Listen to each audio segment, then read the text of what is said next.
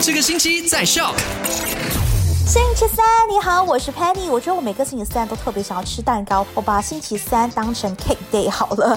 好啦 i t s a Cake Day，我来跟你讲讲昨天我们在五点钟卖快很准聊到了什么呢？第一件事情就探讨了说，有一名中国回到马来西亚的男子要接受十四天的隔离，他应该是一个吃货，然后也听到了很多人讲说，哎呦，酒店的食物太难吃了，所以呢，他很有仪式感的带上了很多很多的食物，除了有泡面啊、罐头啊、洋葱啊、鸡蛋之外呢。更带上了红酒。红酒杯以及这个点心的蒸笼，我就很好奇，你的这个蒸笼里头没有点心，姜你要放什么在里面呢？鸡蛋还是罐头？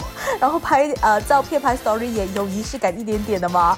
好了，第二件快很准呢，讲到了斯拉瓦的部分，就是沙拉越灾难委员管理会宣布，从八月十五号开始呢，在斯拉瓦跨区不再需要去到了警局来申请准证。第但，如果你在讲说，哎呦，二零二零年哦都要结束了，我依然单身呢。这次我们来帮你脱单啦！我们要介绍你我们家的 Bell，她是一个非常不错的女孩。如果想要认识她的话呢，来来来，告诉我们上到 My s r a 的 Facebook、Instagram，或者去到 Hey Penny 留言告诉我 H E Y Y P E N N Y。今天三点到八点，My s r a 见！